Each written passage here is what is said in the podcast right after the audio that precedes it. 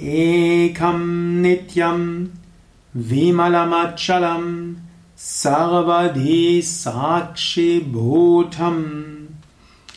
भावातीतं त्रिगुणरहितं सद्गुरुं थं नमामि